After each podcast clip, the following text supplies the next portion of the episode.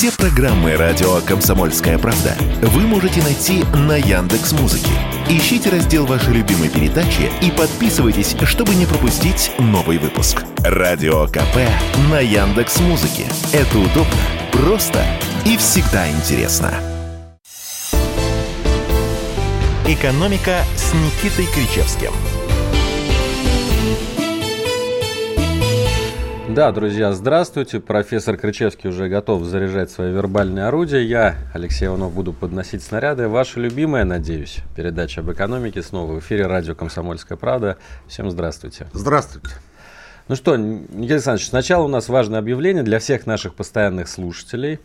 А, со следующей недели наша передача будет выходить не по четвергам, как теперь, а по средам в 19.00 по московскому времени. Так что будьте готовы, переезжаем на новое время. Сегодня работаем по старому расписанию и в прежнем бодром темпе.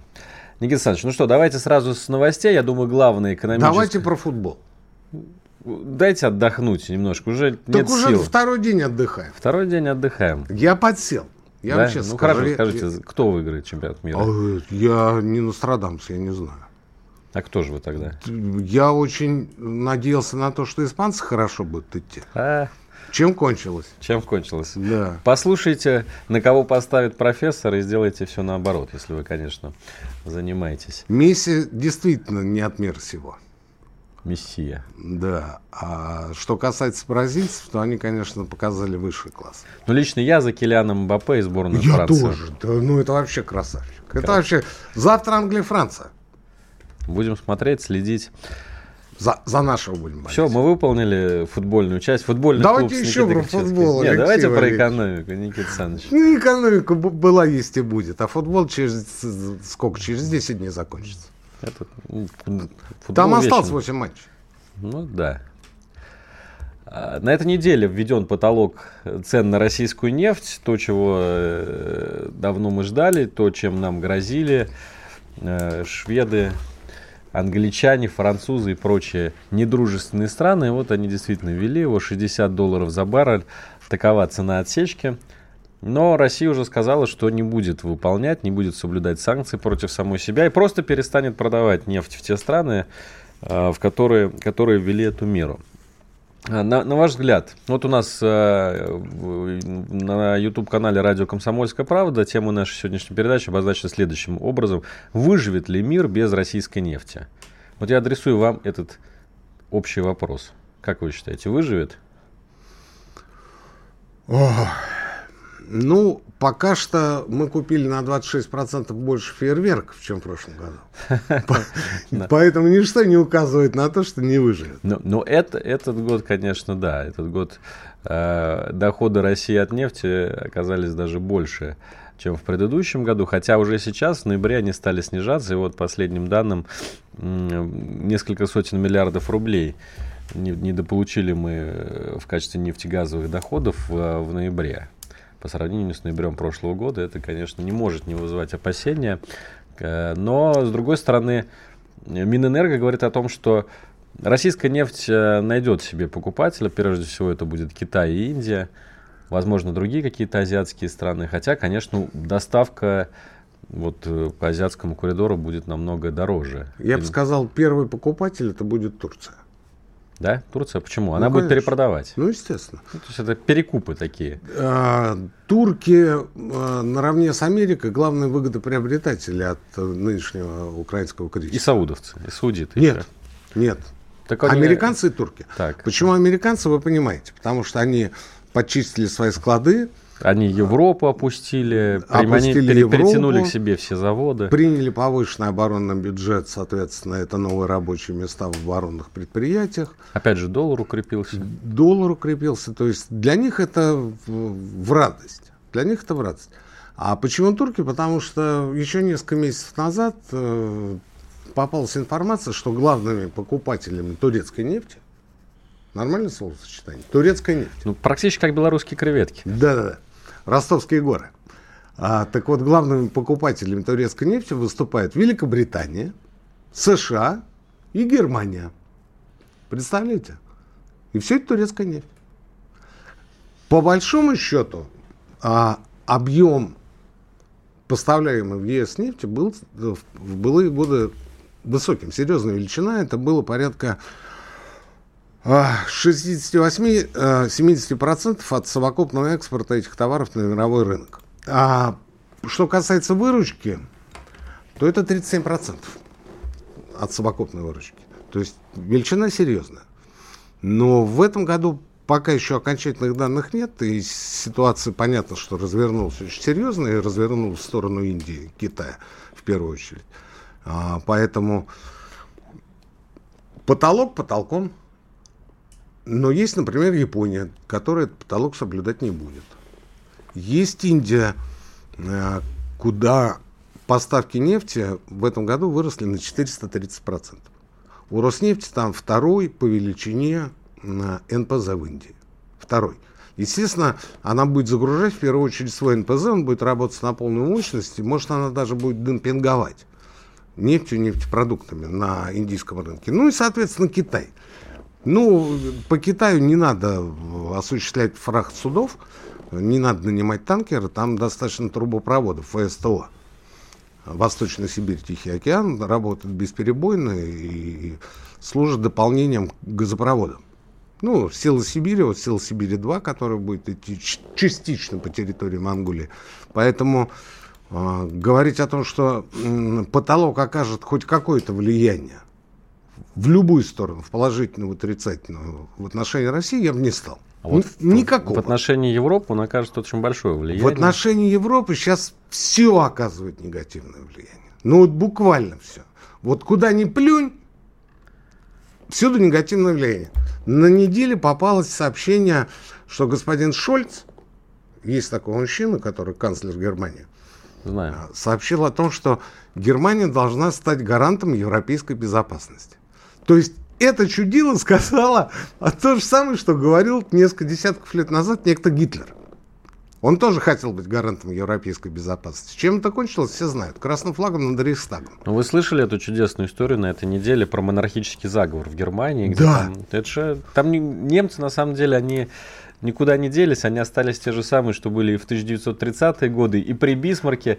А я вам немецкий всегда говорил никуда, про менталитет. Немецкий характер никуда не спрячешь, поэтому... Была такая перета на этой неделе в виде зах... Э, планируемого захвата Рейхстага которую, естественно, вскрыли, приняли. Там даже русский след нашелся. Да, все остались довольны, получили звездочки, ордена, медаль, значки. А что касается потолка, еще раз говорю, фиолетово. Ну вот просто фиолетово. Ну ввели, ввели. Ну кому они от этого сделали больнее? Себе ли нам? Ну, самое главное, что Китай и Индия будут получать нефть, условно говоря, по 70 долларов за баррель, а Европа будет получать по 120 долларов за баррель. Я бы не сказал насчет того, что это будет 70 ну, долларов ну, 70 за баррель, условно. потому что а, в последней неделе бренд можно, не бренд Юрус, можно было купить вообще по 48 с учетом всех дисконтов, он стоил порядка 40 ну, Это, скорее всего, временное все-таки явление, потому что Китай начал снимать ограничения у себя ковидные, а известно, что э, цену нефти в этом году очень сильно продерживался именно за счет того, что э, в Китае было очень много локдаунов. Из-за этого Цену много... нефти спросил мертвых. Да, це, э, многие фабрики в Китае не работали или работали не на полную мощность, поэтому потребление э, нефти... Электроэнергия потребление электроэнергии в Китае, да, было снижено. Сейчас отпускает, соответственно, цена нефти тоже должна пойти вверх. Я не понимаю вот эту санкционную повестку, которую усиленно насаждают в федеральных региональных СМИ. Мы, естественно, этого тоже не можем избежать, поскольку мы в тренде. Типа, о, 11 пакет санкций введен Евросоюзом. 21 182 и прочее, прочее. Ну, вводят они эти ограничения. Да наплевать. Да наплевать, у нас что, своих проблем нет? Полно. Тем не менее, мы каждый раз говорим о том, что а вот в девятый пакет будут включены 180 или там 250 организаций. И? Ну вот нам с вами что от того? Новый год отменят. Фейерверков на 26% меньше купят. Понимаете? Ну ничего же не изменится. Или тепла не будет в домах. Может быть, продовольствие исчезнет. Да ничего этого не будет. Все будет как было, так и остается. Нет, нам все время, как, э, знаете, вот злой эльф а, двигает фигурки и говорит, нет, вы будете говорить о потолке цен на нефть. Да наплевать нам на этот потолок. Ну, 60-60.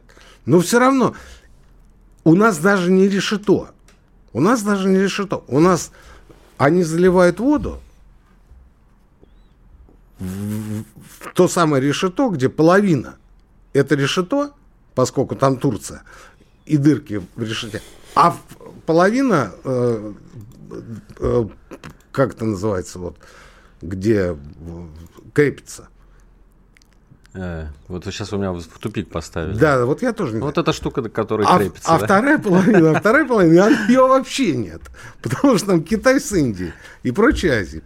Вообще нет. И мы вот на полном серьезе сидим обсуждаем, а как же, вот, шесть... ну вот что изменилось? Вот 5 декабря ввели. Сегодня 8. Завтра четвертьфинал начинается. Что изменилось? Ничего. Ничего. Мы что, стали меньше получать в бюджет денег, и у нас урезаются социальные программы? Да побойтесь Бога. Все как было, так и осталось. Все выполняется строго, четко и в срок. Зарплаты бюджетникам, пенсии. Путин вчера что сказал? Медработникам повысить на столько и столько. А мы говорим потолок. Заметьте, о потолке говорят постоянно. О том, что Путин повысил зарплату сотням тысяч медработников, вчера вскользь упомянули и забыли, как будто так и должно быть. Я не понимаю, почему так происходит.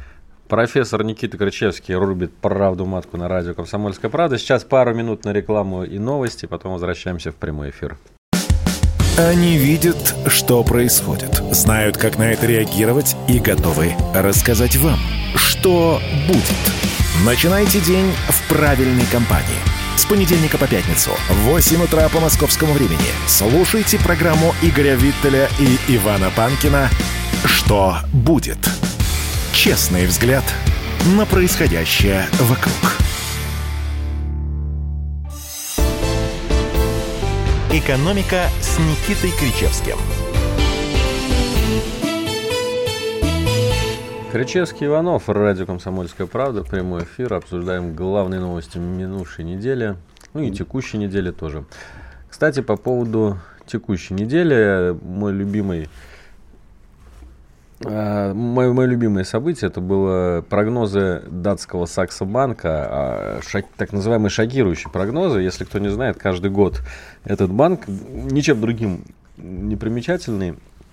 Ну, то, только тем, что он банк. Ну, тем, тем, тем, только тем, что он банк, да. А, выкатывает вот такие вот шокирующие прогнозы, которые на самом деле довольно любопытные и м, обо многих э, тенденциях, скажем так, говорят. Хотя, конечно, поверить в них довольно сложно. Вот давайте обсудим, чего, ну, нам, давайте. чего нам ждать в 2023 году. Что нам ждать? Я вам сразу могу дать прогноз. Давайте, что нам ждать? Свет будет, тепло будет. У, в России. Конечно, еда будет. Бензин с дизелем будут. А вот то, что зубы не будут болеть, тут я не обещаю. За все остальное ручаюсь. Ну, это не шокирующий прогноз, Никита Александрович, нам нужны шокирующие. Вот, А. вот например, Саксобанк пишет, золото стремительно подорожает до 3000 долларов за унцию. Сейчас а, цена унции составляет 1800 долларов, то есть практически, практически в два раза вырастет цена золота. Вот здесь сразу я вас перебью. Мы просто обязаны сказать нашим слушателям, ни в коем случае не бежать, не покупать золото. Ни в коем случае. Физическое я, золото. Я имею в виду в первую очередь фондовое золото. Ну, то есть металлические счета, а, прочие э, золотые вложения, ни в коем А случае этого слитки, не делать. слитки? Ни в коем случае. Ни, в- ни под каким соусом. Почему? Потому что это прогноз Саксобанка. То, что золото будет дорожать, это, что называется, к бабке не ходи. Это мы можем сказать и без всякого Саксобанка. Почему? Потому что а, золото в этом году пользуется огромной популярностью у центробанков. В этом году куплено золото в 4 раза больше центробанками в сравнении даже с прошлым годом. И вообще в этом году поставлен рекорд по покупкам золота с с 1967, по-моему, года или 66 сейчас на память не помню. Рекорд более чем 50 пяти лет. Это, кстати, приговор э, никому бы то ни было, а американскому доллару, потому что золото это всегда воспринимается как альтернатива вот этой вечно зеленой бумажке. Ну, я бы не сказал, что это, что это альтернатива. Бумажку-то можно поменять и в тот же день чем-нибудь, э, да, что-нибудь оплатить. Да. А золото, пока ты его продашь, пока ты его поменяешь и пока ты его физически перевезешь, пройдет очень ну много вот, времени. Когда в этом году арестовали Но... ЗВР, многие стали покупать золото. Потому что уже никто не хочет хранить свои э, все яйца в одной корзине. Есть еще евро. Туда же. Туда есть же, куда еще юань. Есть еще японская иена, есть швейцарский франк. Монгольские тугрики, которые пропадают Это на границе. не резервная валюта. Это не резервная валюта. А вот что касается доллара, позиции доллара сегодня представляются незыблемыми. И все, что вам говорят о том, что доллар скоро кончится и скоро помрет своей естественной смертью, это лукавство чистой воды. Я много раз говорил о том, что когда я писал одну из своих книг, я наткнулся совершенно случайно на публикацию 1935 года где предсказывали буквально в течение нескольких лет э, скоропостижную смерть американской валюты. Советские экономисты сообщили о том, что скоро с долларом можно будет попрощаться. Потом я видел а, публикацию, а, даже не помню, а, какого года, у меня в телеграм-канале она есть, а, в газете «Правда», что доллар это пустая там зеленая американская бумажка, и 51 или 61 год, ну вот что-то такое. Вот эта традиция у русского а, недальновидного человека, связанного с экономикой в частности, да, она устойчива. И вот мы с вами состаримся, Алексей Валерьевич, нам на смену придут другие товарищи и будут говорить ровно то же самое, что доллар не сегодня, завтра кончится. Как он может кончиться, если это национальная валюта Соединенных Штатов? А она вместе с э, Соединенными Весь Штатами Йеллоустонский, Йеллоустонский вулкан проснется. Да, супервулкан. Да, да, и все это гыкнется. Ну так, слушайте, ну гыкнется, гыкнется, но доллар-то останется. Ну вот вы говорите доллар, у нас как раз просто слушатель пишет э, по поводу того, насколько он вечный. Имеет, имея валютный вклад, а снять в валюте не дают. Вот вам, пожалуйста. Понятно, что Эльвира Сахивзадовна тут э, подсуропил, так ну, скажем. Ну, слушайте, это, это какой-то тролль злобный злосчастно написал, потому что вклад можно поменять а, по текущему банковскому курсу. Ну да, вот э, в этом проблема, что э, все зависит от того, каким будет этот курс. Но вы это можете сделать в любой момент. Вы это знаете, вы прекрасно это знаете. Прекрасно это знаете. И все равно вы пишете на радио, что, ну, имея вклад, но снять не могу. Вы всегда можете снять вклад. Больше скажу. У меня, у товарища, у старшего товарища а, часть его накоплений вложена в евробонды, в ОФЗ. Евробонды. Со сроком погашения 26 год. Как он горевал, как он выпивал, когда тормознули, все это заморозили. Вы не представляете, он не звонил каждый день, говорил, слушай, ну что же делать, у меня там такие деньги зависли. Ну, такие, это, в общем, небольшие деньги, но для него это очень серьезные деньги, он человек пожилой. Так что вы думаете?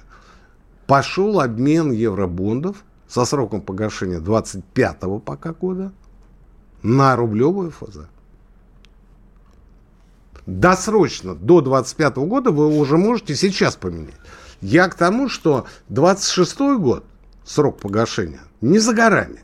И будет та же самая история. Точно так же поменяют.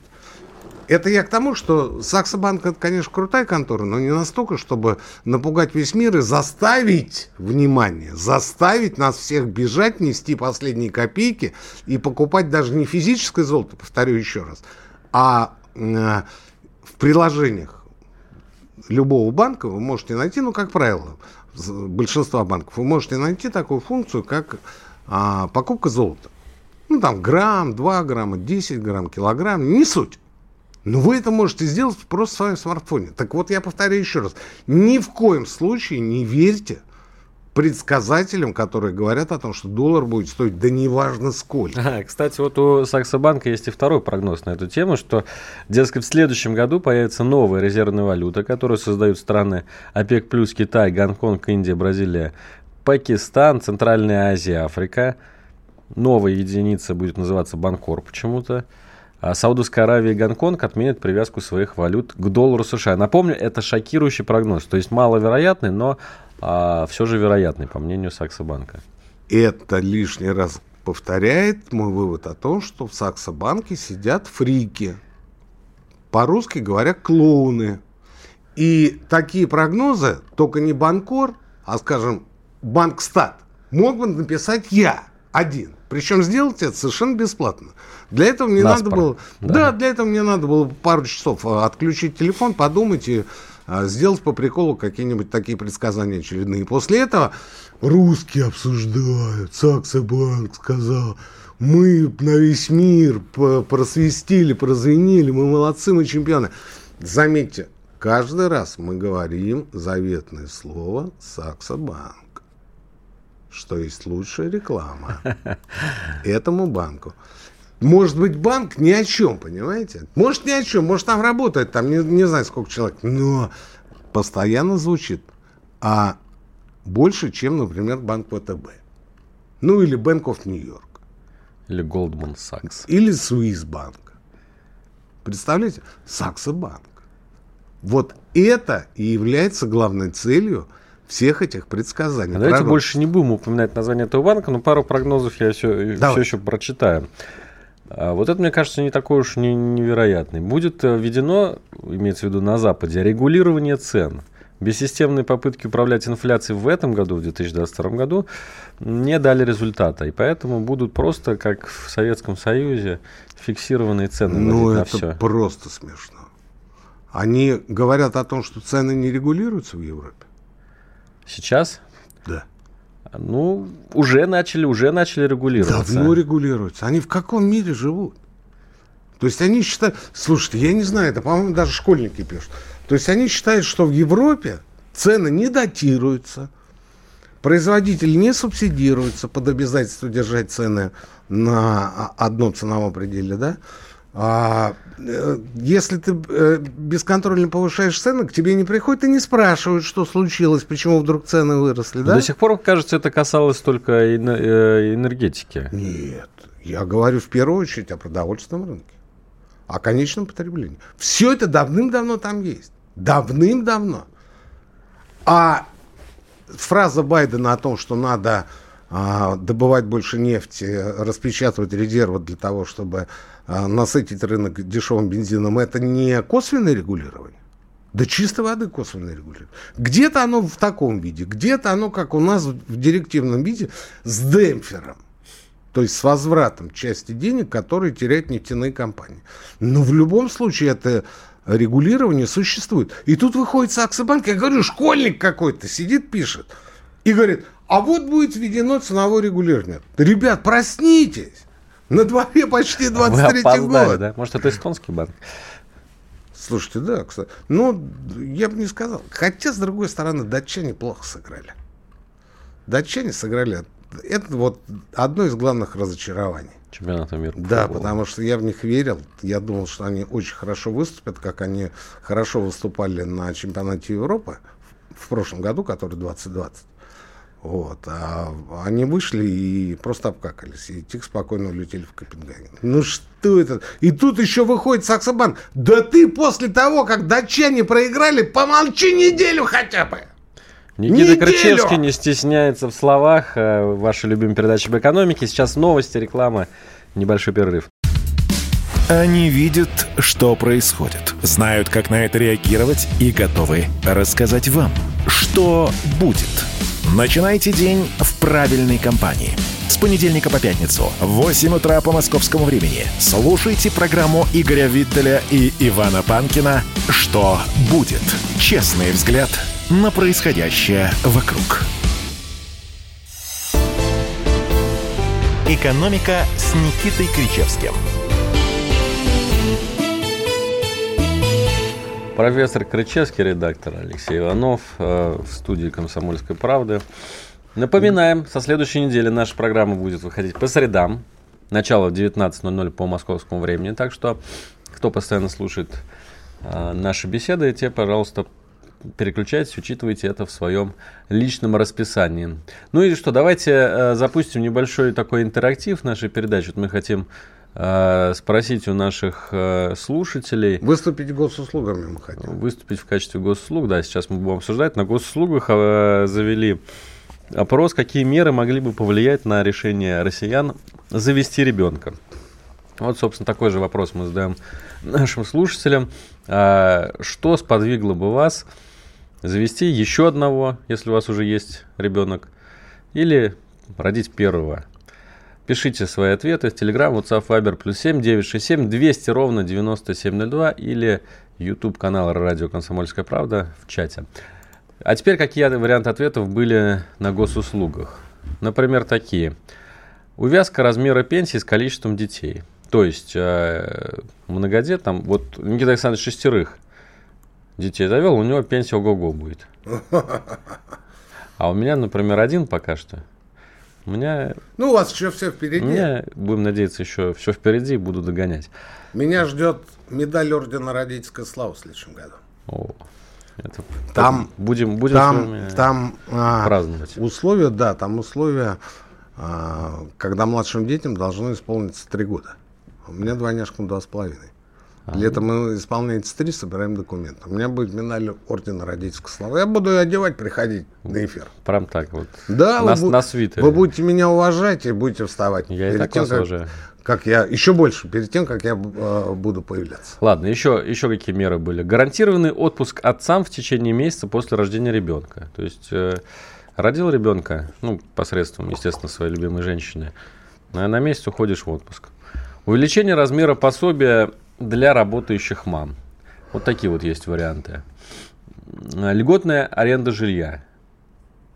Вот еще четвертый вариант. Ну, и так далее. Никита Александрович, ваш вариант. Ну, то есть, извините, конечно, дорогие госуслуги и те, кто разрабатывал этот опрос, но вс- все варианты ответов это фуфло. Это фуфло. А, Алексей Валерьевич, давайте э, коротенько пробежимся по этим вариантам ответа и объясню и аргументирую Ну, свою давайте, позицию. на- начнем с э, первого, о котором я говорил. Это э, чем больше детей, тем больше пенсия. Дело в том, что пенсия рассчитывается на основании страхового стажа, на, на основании количества баллов, которыми вы располагаете. Баллов, которые составляют ваш индивидуальный пенсионный капитал, так называемый ИПК. Другими словами, за вас кто-то должен платить взносы. Либо правительство должно ежегодно э, начислять вам фиксированное количество баллов. Это целая нервотрепка. Это надо определить, сколько у вас родителей, которые имеют там двоих-троих детей. Это надо определить, а, по какой программе они э, существуют и так далее и тому подобное. Это нереально. Если бы это было, как в Советском Союзе, на основании трудового стажа, проблем бы не было. Потому что э, годы идут, ты сидишь с ребенком, тем не менее, а, трудовой стаж у тебя увеличивается. Вот почему раньше, там, скажем, в 90-х, в, начале нулевых, бегали справки, собирали о трудовом стаже? Потому что пенсия исчислялась, исходя из трудового стажа. Ну, точнее, можно было убедить пенсионный фонд в том, что ты работал, просто эти взносы из-за того, что была волокита, бумаги там терялись, эти взносы не, не учтены. Но потом уже лет 20 все более-менее устаканилось, тем более сейчас цифровизация, и нет ни единого шанса проскочить мимо страховой системы начисления получения пенсии.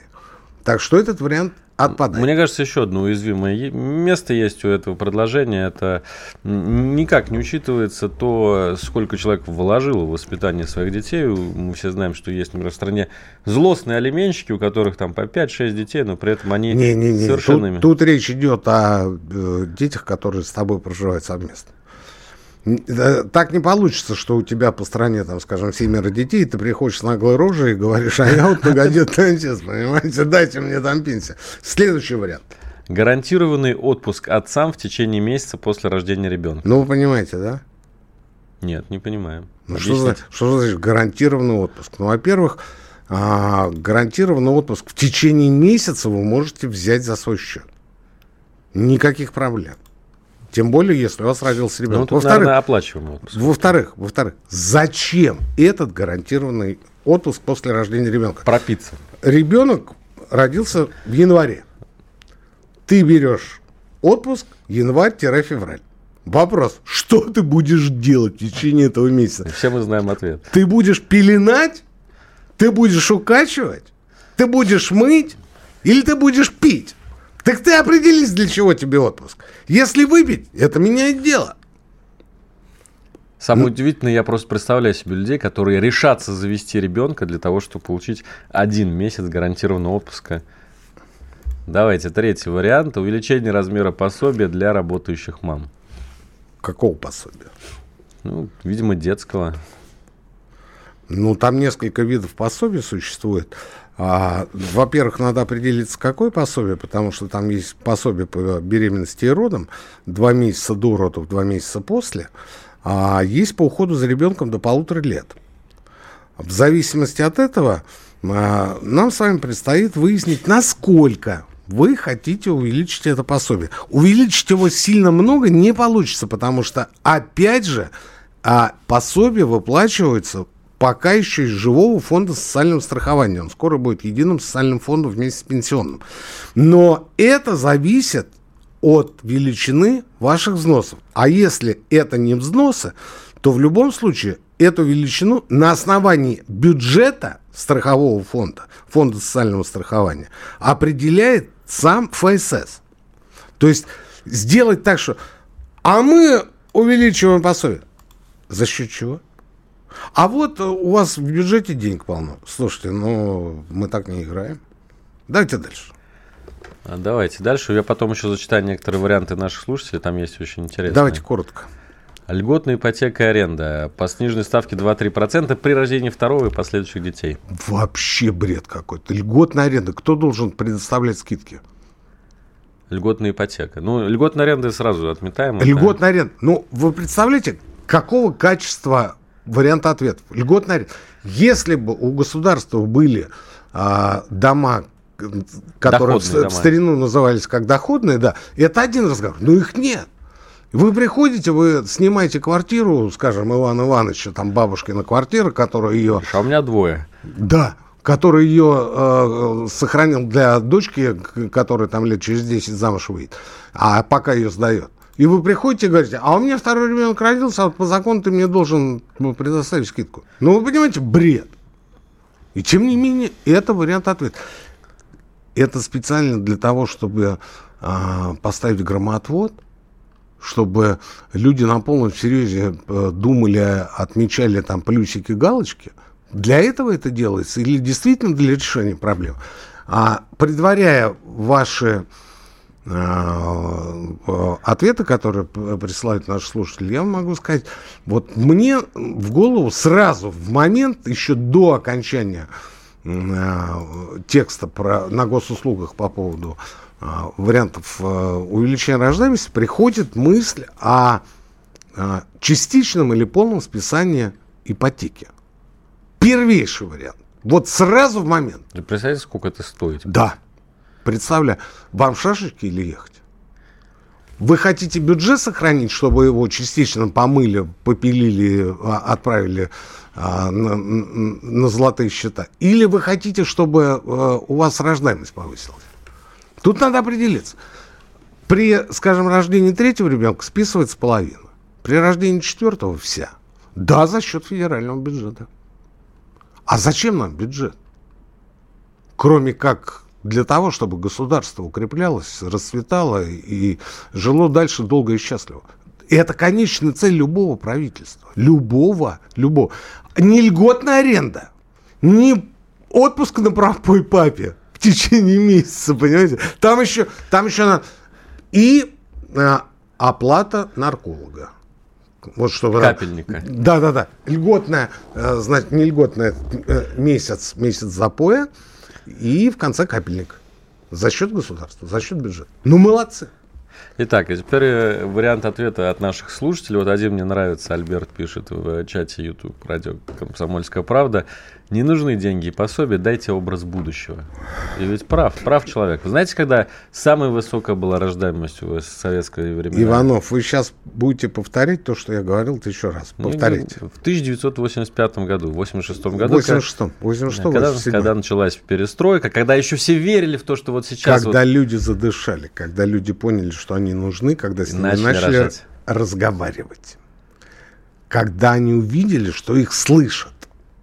Вот тогда был всплеск. Два с половиной миллиона детей в 1987 Увидели году. образ будущего. Потом, правда, жестко обломали всех сразу. Ну, что было потом, мы с вами здесь обсуждать не будем. Да, друзья, но у нас еще остается одна часть нашей передачи. Сейчас э, впереди снова пауза.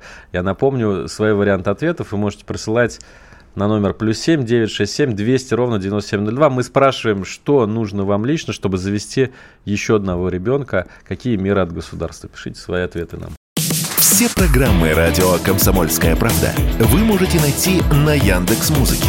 Ищите раздел вашей любимой передачи и подписывайтесь, чтобы не пропустить новый выпуск. Радио КП на Яндекс Музыке. Это удобно, просто и всегда интересно.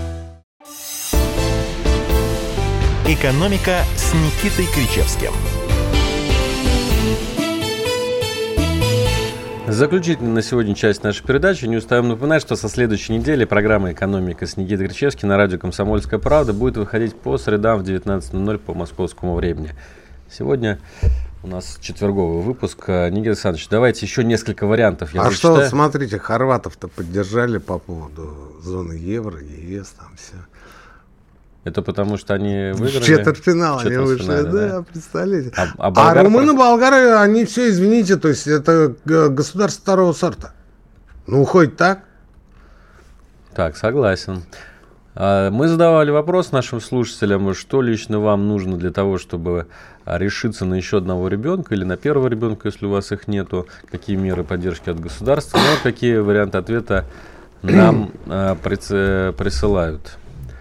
Для повышения рождаемости в селах, деревнях, поселках городского типа создать условия, похожие на городские, спортивные секции, кружки, транспортная доступность, газ, интернет. Ну как можно в деревне создать условия? Это тогда город уже получится. Да? Если, в, если в деревне создать городские условия, это будет город. Это первое. Второе. Кто это должен делать? Государство? Ну, у нас не Советский Союз. Мы этого сделать не можем. Наконец, последнее. Э, Михаил Сергеевич Горбачев в свое время насаживал культурно-спортивные комплексы буквально в, в каждом поселке, в каждом населенном пункте. И что, да? Ну, и ничего. И ничего. Ну вот их строили, там водили, ленточки перерезали. Все были счастливы. В программе, в программе «Время» об этом говорили неустанно практически каждый день. Прожектор перестройки выходил. Это помогло.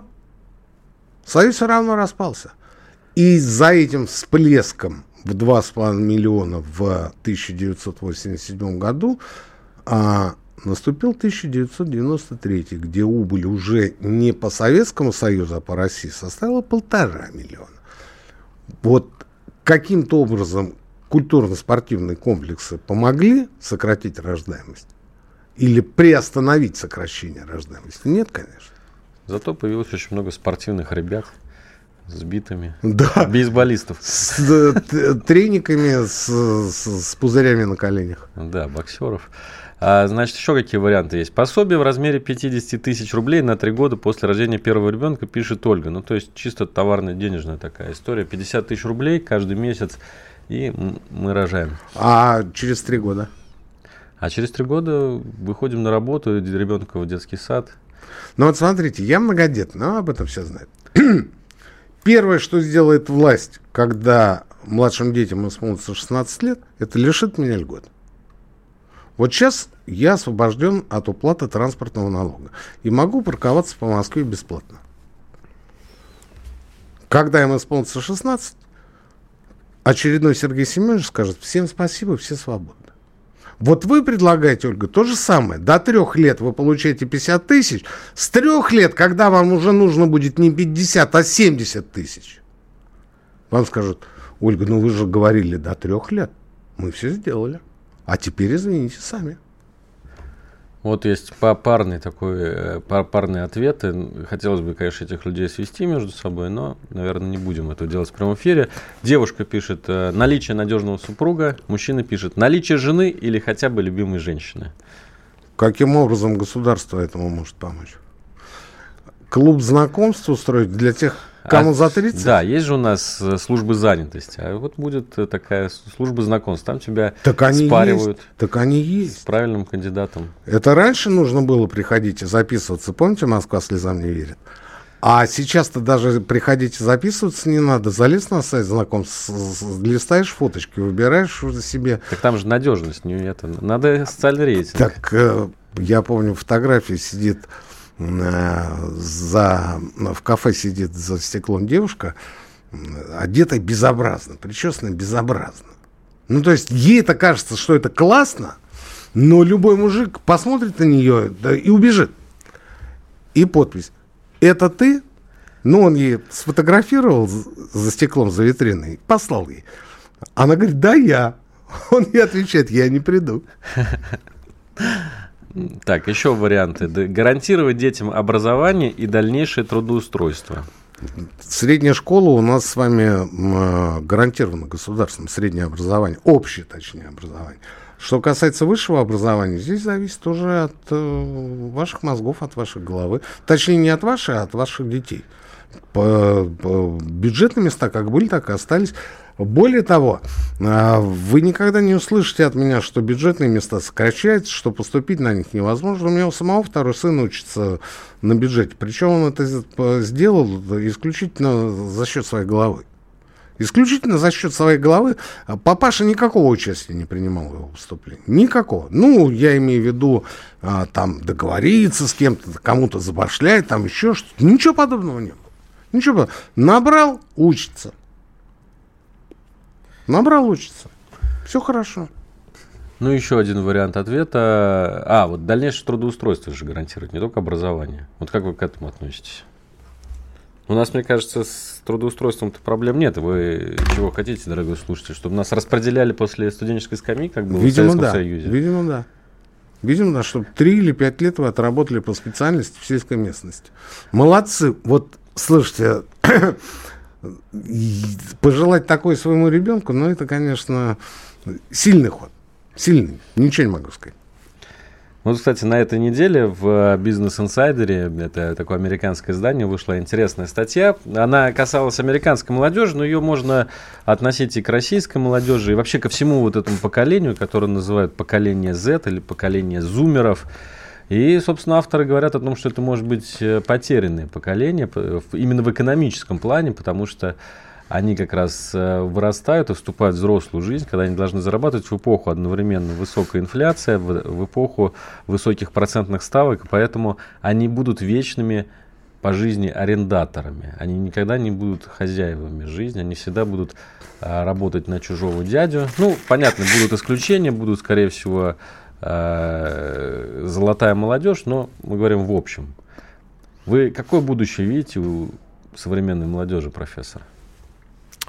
Вы знаете, это типичный подход э, в формате статики к любой проблеме.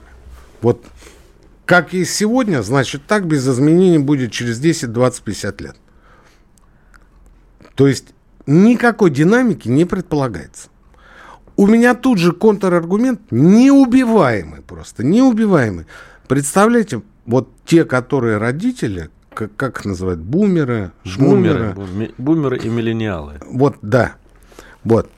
Э, они получили сливки, а, дешевые кредиты, там а, какие-то... А, рост уровня жизни. Рост уровня жизни, еще что-то там было в этом инсайдере, я не помню сейчас. Отходят в мир иной. И зумеры становятся наследниками. И получают как это называется, старые деньги. То есть получают квартиру, машину, денежные вклады. И у меня тут же возникает вопрос. Этот зумер по-прежнему арендатор? Он по-прежнему не имеет никаких шансов на продвижение по жизни? Или все-таки что-то в его жизни меняется? Ну вот, кстати, по поводу наследования ведь тоже момент есть такой, что продолжительность жизни увеличилась. Если раньше было, допустим, даже на Западе это в районе 65-70 лет, то сейчас это уже за 80 и даже под 90 лет это не, ну, не что-то невероятное. Поэтому люди получают наследство не как раньше, допустим, в 30-40 лет, а в 50-60. Ну, я вам должен сказать, что далеко не всегда наследниками выступают непосредственно дети. Наследниками очень часто становятся внуки.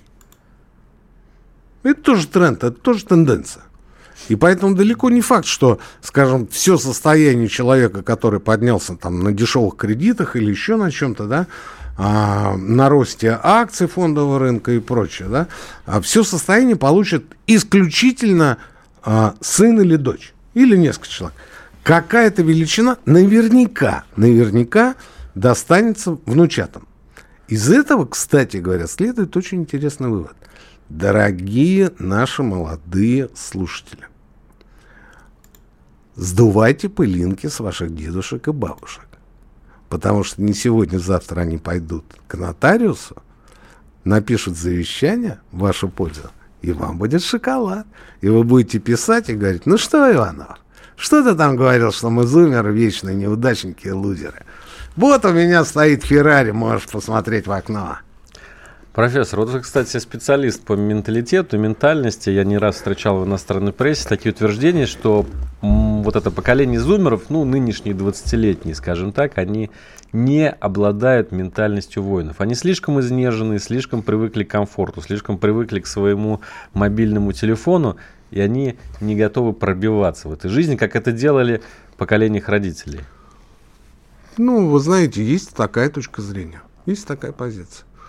А, в любом возрасте есть основная масса людей, которые действительно а, в лучшем случае приспособленцы. В худшем случае гомосексуалисты. Ну или наркоманы, предположим, да? И всегда была, есть и будет маленькая когорта а, представителей поколения, которые будут пробиваться. Вот именно на них мир и держится на ней будет держаться Россия. Друзья, э, наша передача сегодня подходит к концу. На следующей неделе мы вас будем рады слышать. Э, вы нас будете рады слышать в среду в 19.00. Наша передача будет новое э, время выхода в эфир. Поэтому прощаемся с вами менее чем на неделю, на 6 дней всего. С вами был профессор Никита Кричевский, ведущий Алексей Иванов. Желаем вам, как всегда, доброго здоровья. Счастливо. Счастливо. До следующей недели. Экономика.